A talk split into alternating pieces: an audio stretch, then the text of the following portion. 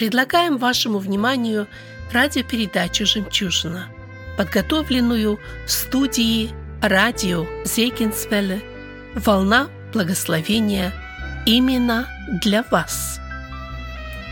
Сегодня речь пойдет на тему Елисавета «Женщина с сильным характером и хорошая спутница жизни». Мария – самая благословенная между женами. Из книги «Женщина, жена и мать». Автор этой книги Гин Карсин. Читает Наталья Прис.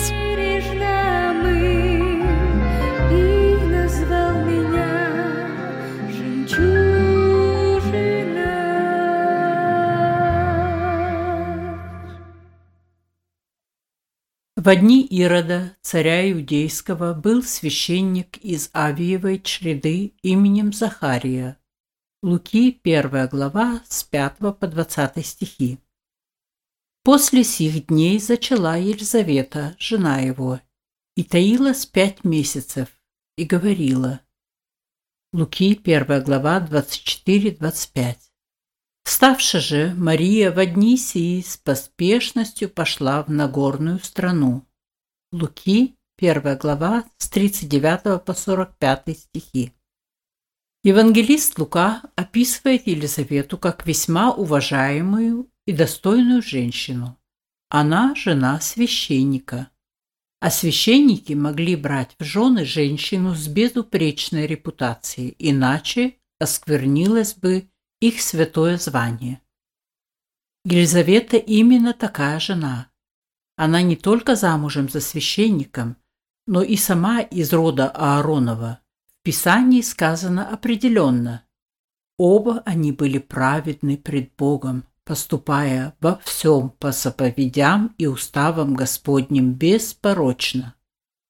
Этими словами евангелист Лука равно акцентирует внимание как на Захарии, так и на Елисавете. Елисавета – женщина, о которой никто не может сказать дурного слова, которая не только наследует своего благочестивого супруга, но имеет личную духовную жизнь. Ее славят за ее отношение к Богу. Она больше служит Богу по духу, чем по букве закона. А это свидетельствует о многом.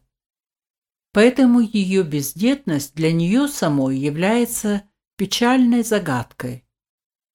Так же, как Ева и каждая иудейская мать, она надеялась стать матерью Мессии. Как всякая иудейская женщина, которой отказано в благословении детьми, она чувствует себя униженной и часто задается мучительным вопросом «Что я сделала неверно? Почему Бог не милостив ко мне?» Между тем она состарилась, а искренне желанного ребенка все нет. Продолжала ли она молиться, чтобы Бог послал ей ребенка? Или она думала, что Бог не принимает ее молитву? Покорилась ли она своей судьбе?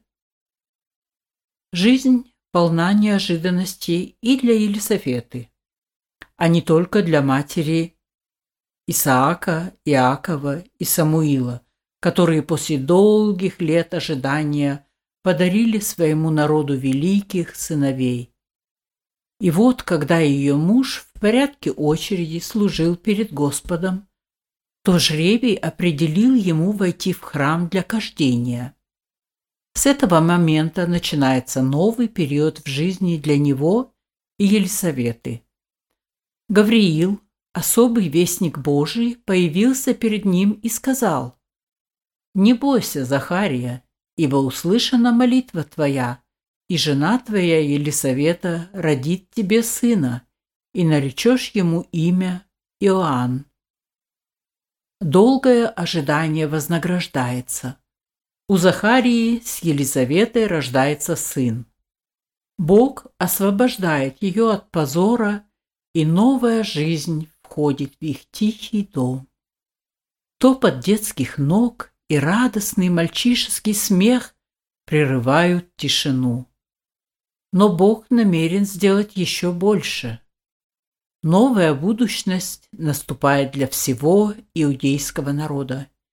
Елизаветин ребенок не такой, как другие. Он станет человеком, посвященным Богу, и обратит к Богу свой народ. Иисус засвидетельствует о нем, что он является наибольшим из рожденных женами. Перед миром открываются новые горизонты – за рождением Иоанна последует благословение, которое распространяется не только в его стране и среди его народа, а и во всем мире. Иоанн станет посланцем Бога, который приготовит путь для грядущего Мессии. Захария, твоя молитва услышана. Не только твоя молитва о ребенке, но и твоя молитва о Мессии – как человек может постичь столь внезапное счастье? Захария, кажется, не способен на это. Он просит знамения, и это становится для него роковым. Девять месяцев он не может сказать ни слова. Все, что он хочет выразить, он должен написать. Именно теперь открывается великая вера Елисаветы. Она не впадает в замешательство из-за фантастической вести. Притом она не слышит эту весть, как ее муж, от неземного божественного вестника. Она узнает об этом из слов, которые ее муж пишет на дощечке. Находится ли Елизавета в таком тесном общении с Богом, что понимает Его и беспрекословно исполняет волю Его? Имеет ли она большую веру, чем ее муж? Этого мы не знаем. Жена твоя, Елизавета, родит тебе сына, и наречешь ему имя Иоанн, сказал ангел Гавриил. Иоанн. Его имя подобно трубному звуку. Бог милостив. Бог сам определил ему имя. Лучшего имени никто бы не мог придумать. Елизавета думает об этом в то время, как чудо это совершается в ней. Пять месяцев она таилась. Неприятно ли ей в ее возрасте оповещать о своей беременности? Может быть. Или это удивление Божьим чудом? Он опять показывает, что для него нет ничего невозможного. Его верность бесконечна. Бог определил ей и Захарии особенного ребенка. Но они должны были выждать время. И вот это время настало, так как предстояло рождение Иисуса Христа. Елизавете данно было родить особенного ребенка, который станет пророком Всевышнего и будет ходить перед Господом, чтобы приготовить ему дорогу. Терпение Елизаветы было тяжело испытано, но теперь ее ожидает награда. Ей свойственны спокойствие и самообладание, которые помогают ей в ее преклонном возрасте преодолевать неожиданное изменение судьбы. Если Елизавета и реагировала с большей верою, чем ее муж, но мы все-таки не видим в ней ни малейшего чувства превосходства над мужем. Мы не слышим ни одного слова упрека, мы не видим никакой снисходительности по отношению к нему. Они равны в браке. Она и теперь добрая жена, которая помогает мужу во всем. Елисавета не только по происхождению благородна, она и по характеру благородна и самостоятельна. После рождения сына ее соседи и родственники заботятся об имени для младенца.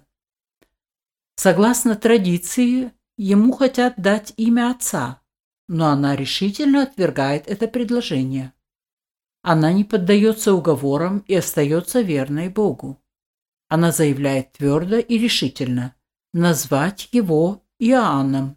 Елисавете присущи и другие черты, а именно смирение и скромность. Это особенно проявляется, когда во время беременности ее посещает Мария. Чувство зависти ей чуждо. Елисавета не говорит о себе, а все внимание уделяет Марии она сразу признает ее как имеющую предпочтение. И не имеет значения, что она старая, а Мария молодая. Ибо она мать Иоанна, который приготовит путь сыну Марии, Эммануилу, самому Мессии. Именно в этом различие между ними. Елисавета понимает это и обретает такое смирение и кротость, что ей можно позавидовать. Она совершенно не ревнива. Для нее не составляет никакого труда назвать совсем молодую женщину матерью Господа моего и благословенной между женами. Все это совершает в ней Дух Святой. Девятикратный плод Духа, который Павел обозначает позднее, живет в ней. Мария еще не рассказала о своем великом счастье, а Елизавета уже знала все, что случилось. В еще не родившемся ребенке она узнает своего Господа и поклоняется Ему. Другой, не родившийся ребенок в ее чреве, взыграл от радости, как будто бы он желал приветствовать Господа, которому он позднее будет служить в смирении. В этот момент женщина, которая многие годы была презираема за ее бездетность, становится пророчицей. «Блаженно уверовавшая», — говорит она юной Марии, потому что совершится сказанное ей от Господа. Три месяца будущие матери жили вместе.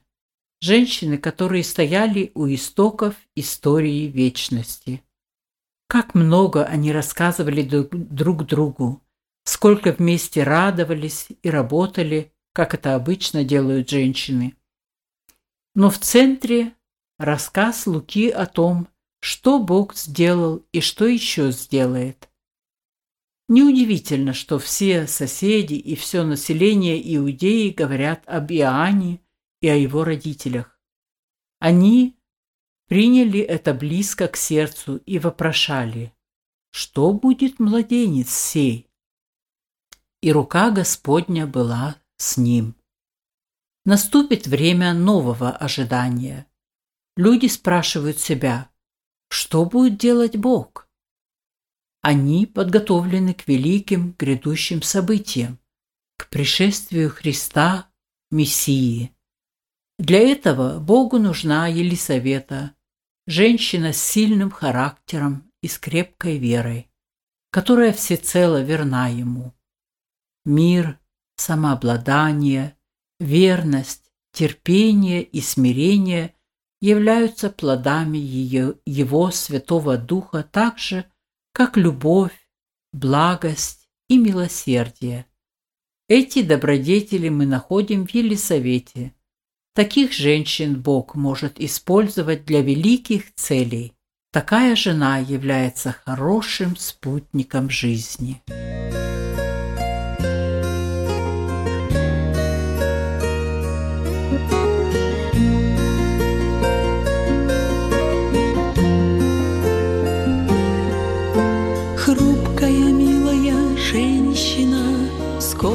тебе доброты.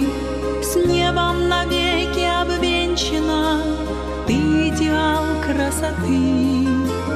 Создана Богом прекрасною, внешней сердце свое.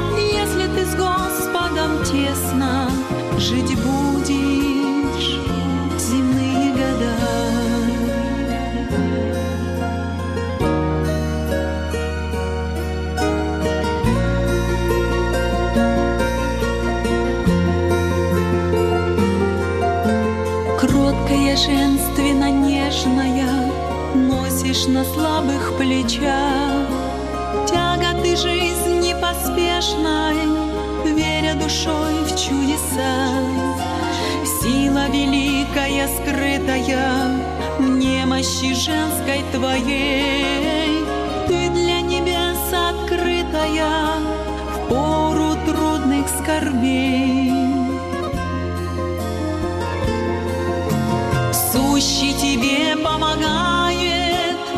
нежность свою сохранить, силой тебя наделяет, радости жизни дарить. Вера, любовь и надежда будут с тобой навсегда, если ты с Господом тесно жить будешь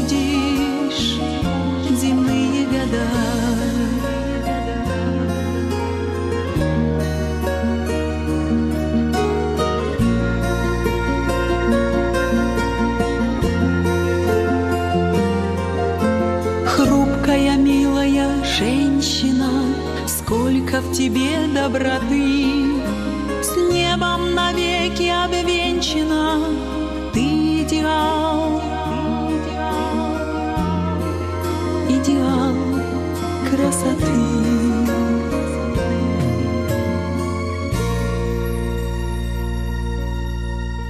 Моя душа возвещает славу Божию.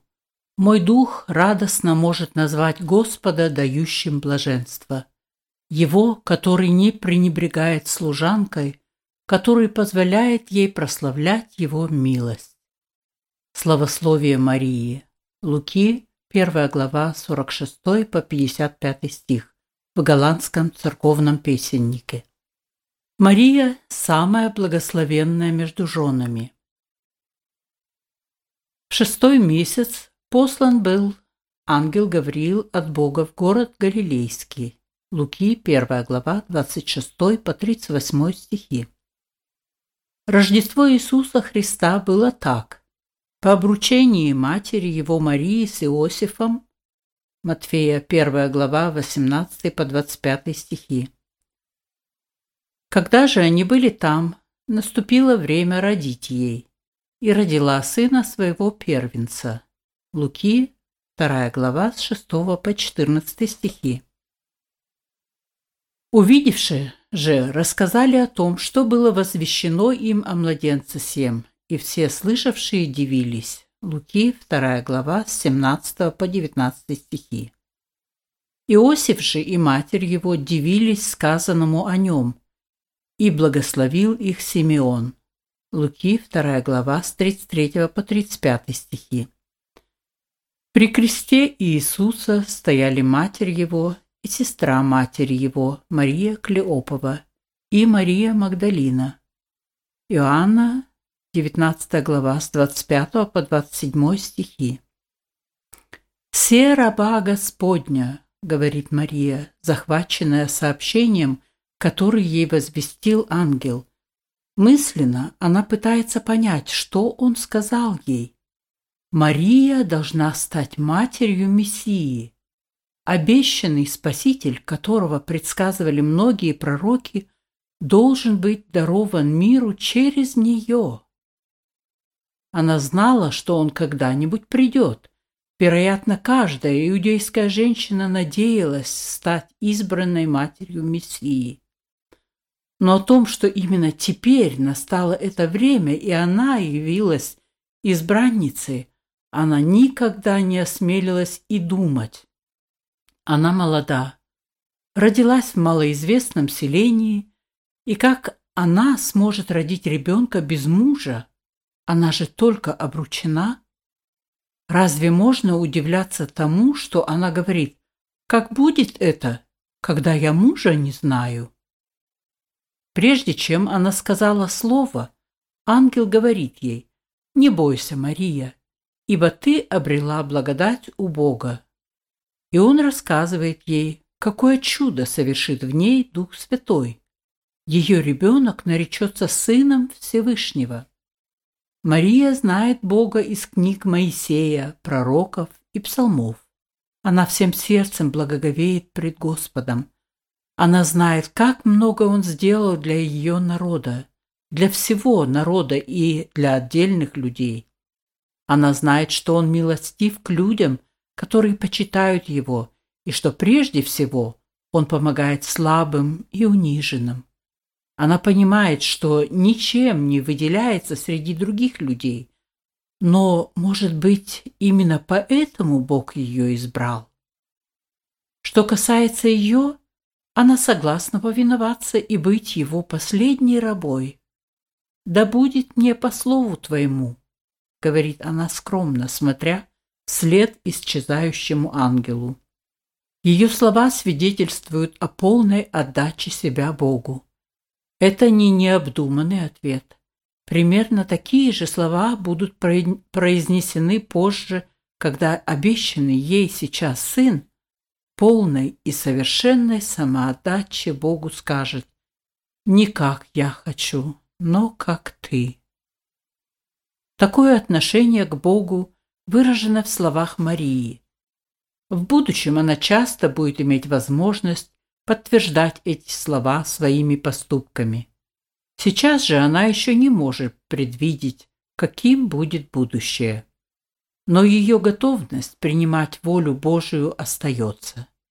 Мария, наиболее благословенная среди женщин, уже с самого начала знает, что особые благословения требуют жертв. Прежде нее Моисей уже познал это. После нее это познает Павел.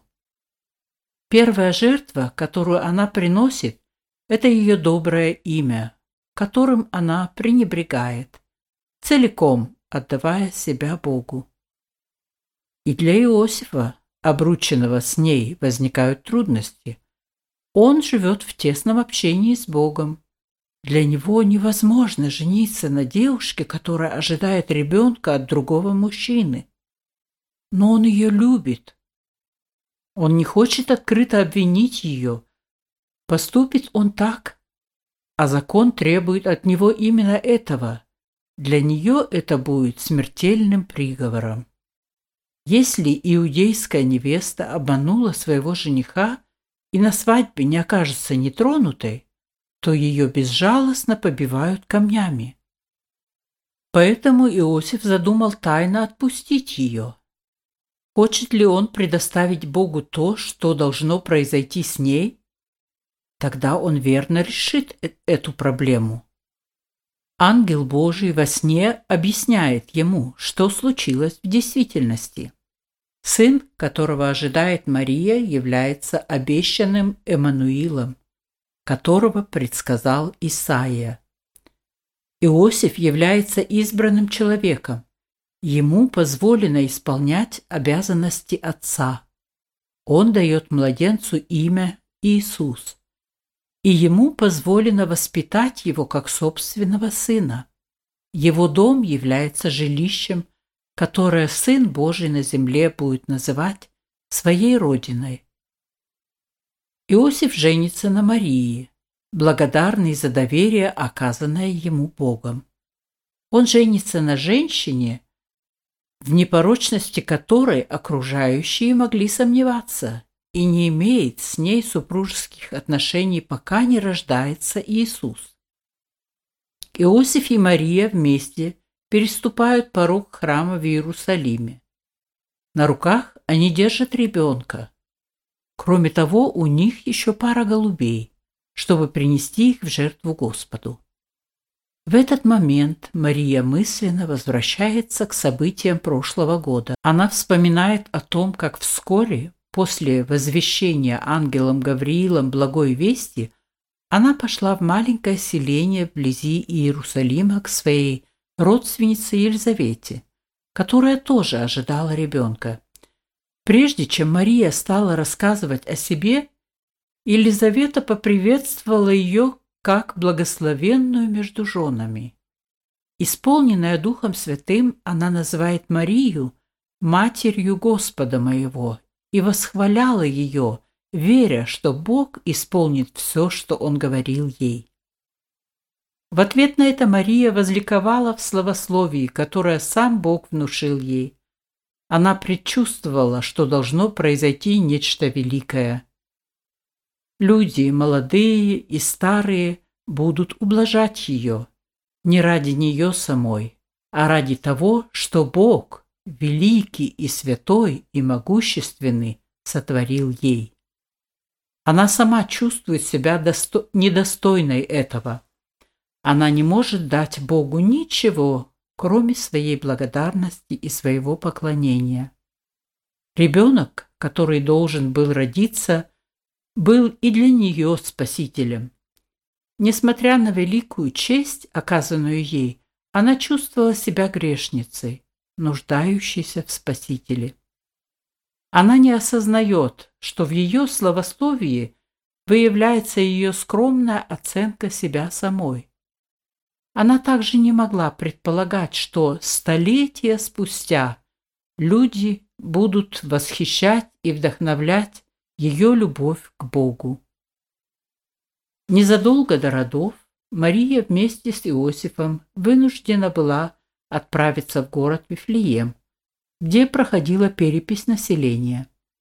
Это был город царя Давида, из рода которого они оба происходили. Там они должны были зарегистрироваться. Случилось именно то, чего они опасались. Все гостиницы переполнены. Вифлеем, расположенный между Иерусалимом и Хевроном, является весьма посещаемым городом.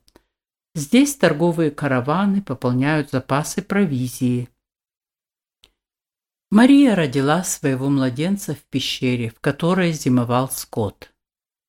Она переживала за своего сына, который должен был довольствоваться яслями вместо колыбели. В то время как она и Иосиф считали себя оставленными, случилось чудо. Среди ночи вдруг стало так светло, как днем многочисленное воинство ангелов появилось на небе. «Слава Вышних Богу! И на земле мир!» — ликовали ангелы, и таким образом возвещали о рождении ее сына, Спасителя мира. По повелению ангела к пещере пришли пастухи, бедные люди, пасущие чужой скот. А после богатые посетители, ученые мужи с Востока, которые проделали долгий путь, чтобы поклониться ее сыну. И они чествовали ее сына и поднесли ему дары. Ладан, смирну и изделия из золота. Такие возвещения Божьи были при появлении на земле ее сына. И бедные, и богатые приветствовали его. Она сама тихо сидела тут же и не знала, что сказать. Ее сердце вбирало в себя все услышанное как драгоценный дар. Когда они несли сына в храм, к ним вдруг подошел человек, очень старый, который, не спрашивая, взял ребенка на руки. Это был Симеон, муж благочестивый, который долго ожидал того дня, когда Бог сжалится над Израилем. Он восхвалил Господа и сказал, «Ныне отпускаешь раба твоего, владыка, по слову твоему с миром, ибо видели очи мои спасение твое, которое ты уготовал пред лицом всех народов. Этот старец был вдохновлен Духом Святым так же, как и Елисавета. Иосиф и Мария смотрели на своего первенца и не сомневались, что Иисус является Сыном Божьим. И дожившая до глубокой старости пророчица Анна, которая так же, как и Симеон, всю свою жизнь посвятила служению Богу, подошла к ним и узнала в младенце обещанного Мессию. Прежде чем идти в город, чтобы рассказать людям, что для Иерусалима придет избавление, Симеон говорит Марии многозначительные слова. «Все лежит, сей нападение и на восстание многих в Израиле и в предмет пререканий. И тебе самой оружие пройдет душу, да откроются помышления многих сердец. Вскоре приходит первая скорбь. Царь Ирод приказывает убить в Вифлееме всех младенцев младше двухлетнего возраста. Этим он надеется уничтожить младенца Иисуса, обещанного царя иудейского. Но ангел Господень предупредил Иосифа, чтобы тот с семьей бежал в Египет. Они вместе с младенцем должны совершить далекое путешествие через пустыню Негев.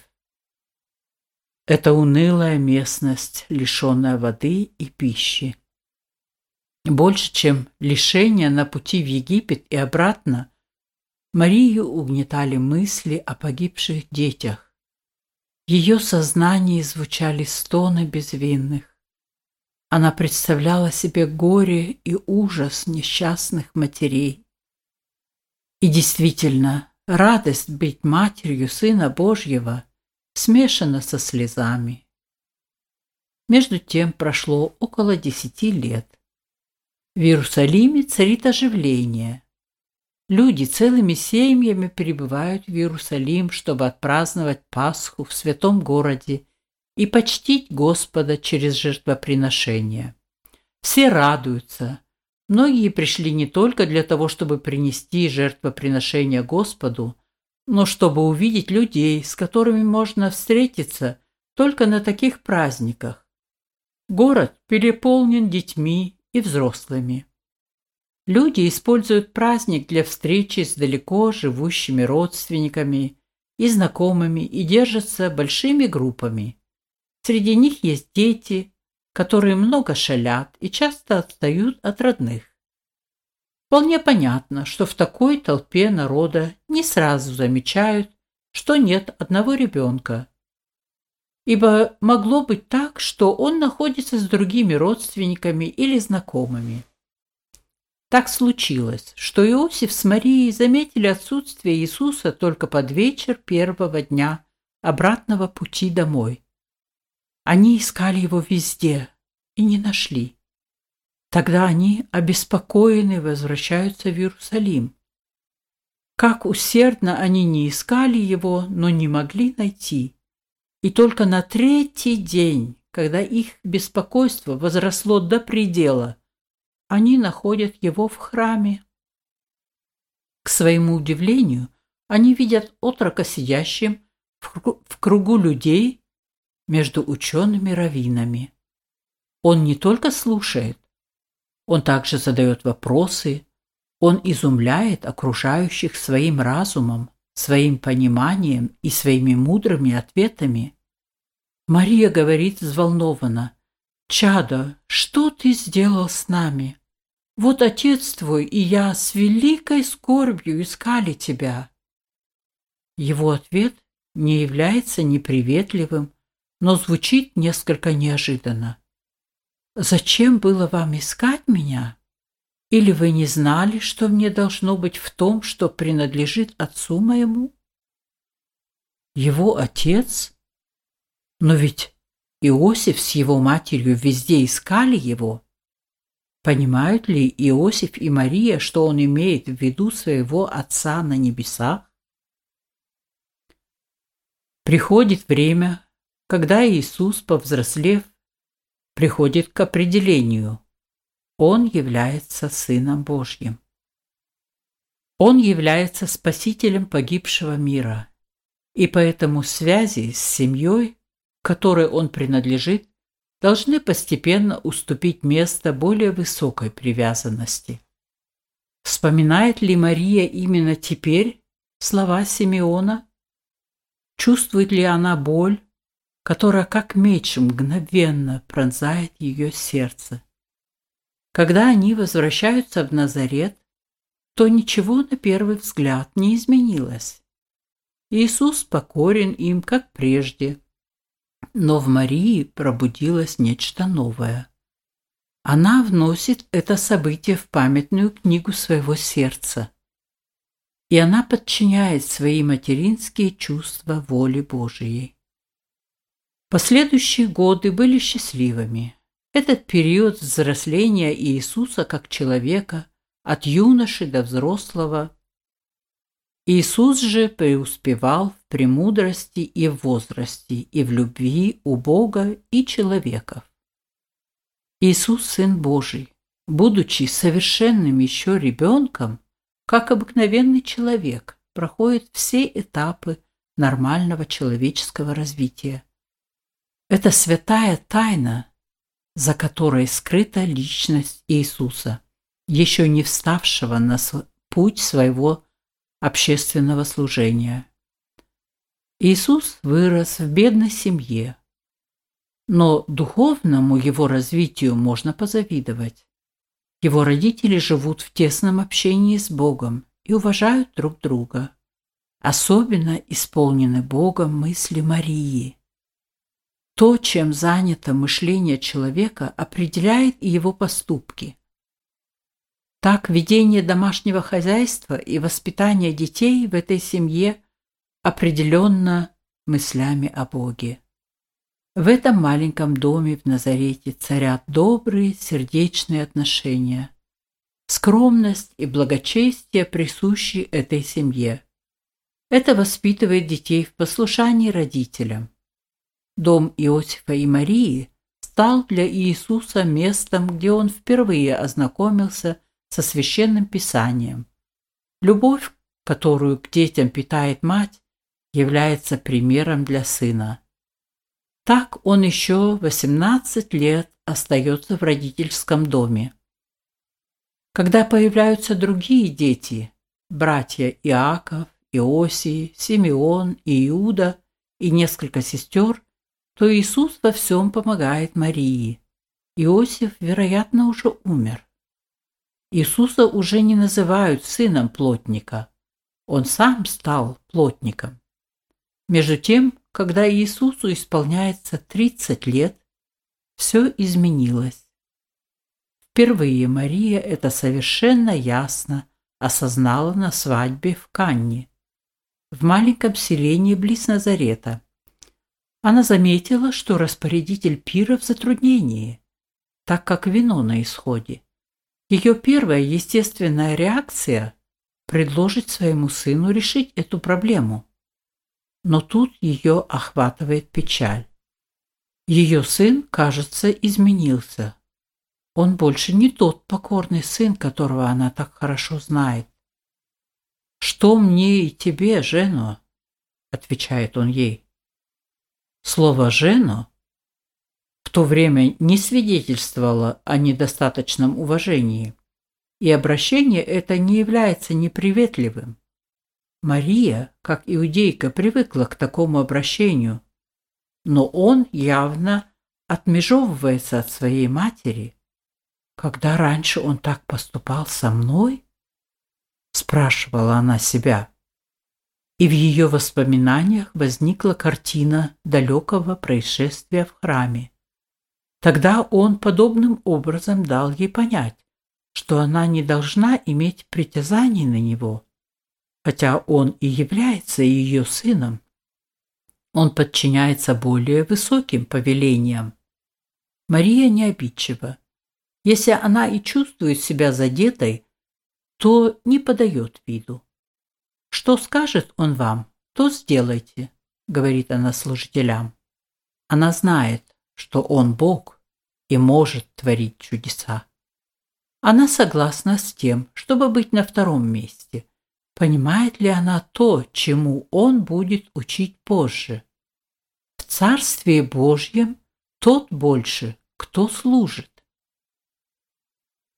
После этого события сын совсем покинул ее дом. С этих пор он уже не является прежде всего сыном Марии. Он становится Иисусом из Назарета, о котором говорит вся страна. Он – Сын Божий, который ходит везде и творит дело Божье.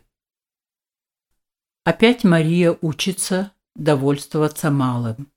Но это не так легко. Она все больше убеждается, что меч сопровождает ее в жизни. Но она знает, что эта скорбь связана с милостью Божьей. Все, что она может сделать, это снова и снова покоряться воле Божьей. Тем временем, как Иисус путешествует по стране, исцеляет больных и проповедует Евангелие, вера Марии в Него возрастает. Конечно, ей очень больно, что другие ее сыновья не хотят ничего слышать о его миссии и что люди выгнали его из Назарета. Чем больше растет слава ее сына, чем больше возрастает его влияние, тем последовательнее Мария отступает на второй план. Она знает, что не может претендовать на него.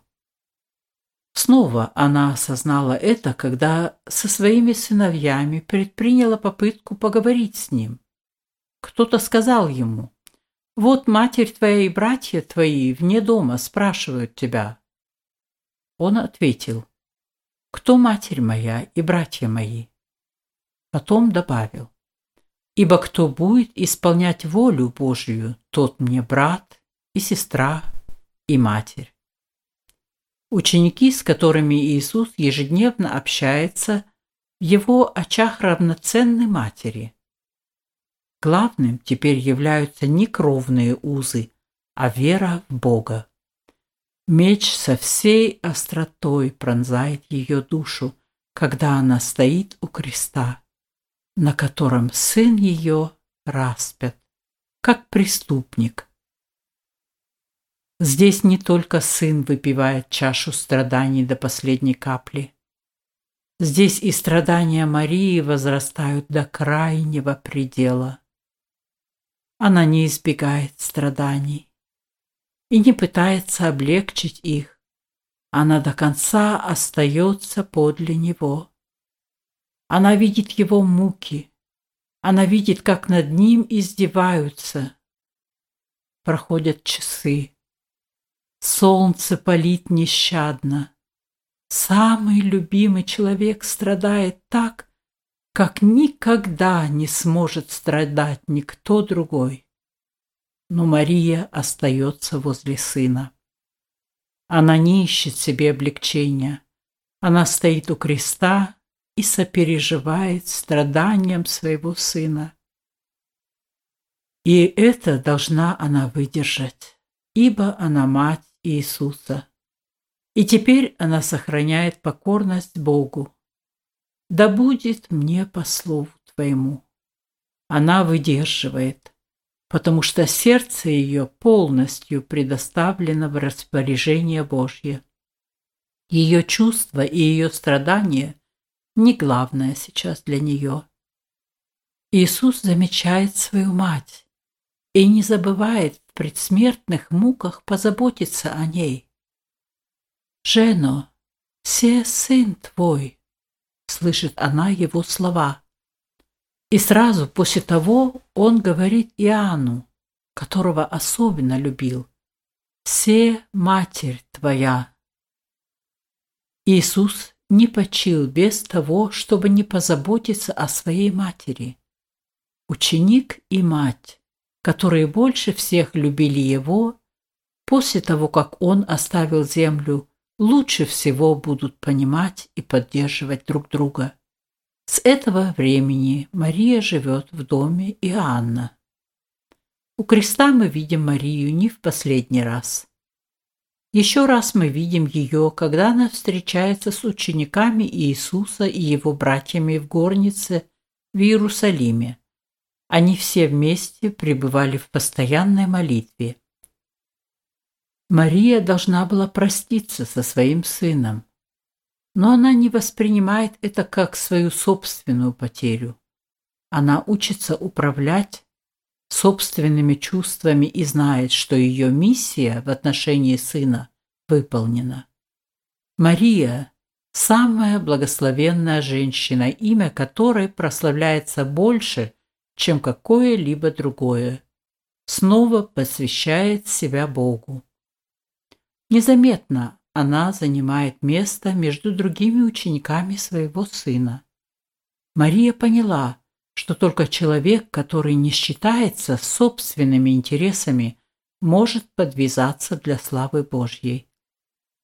Теперь она приобрела большой жизненный опыт. За прошедшие 30 лет она испытала невыразимые высоты и глубины, познала радость и горе, которые никакая другая женщина, вероятно, никогда не познает но ее отношение к Богу остается неизменным. То, что она сказала, когда ангел возвестил ей о рождении Мессии, она подтвердила делами. «Се раба Господня, да будет мне по слову Твоему».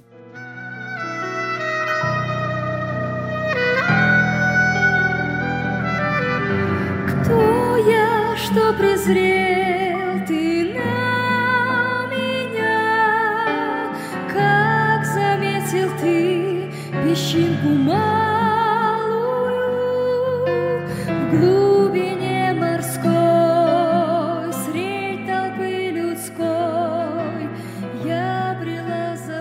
Уважаемые сестры, на сегодня мы прощаемся с вами.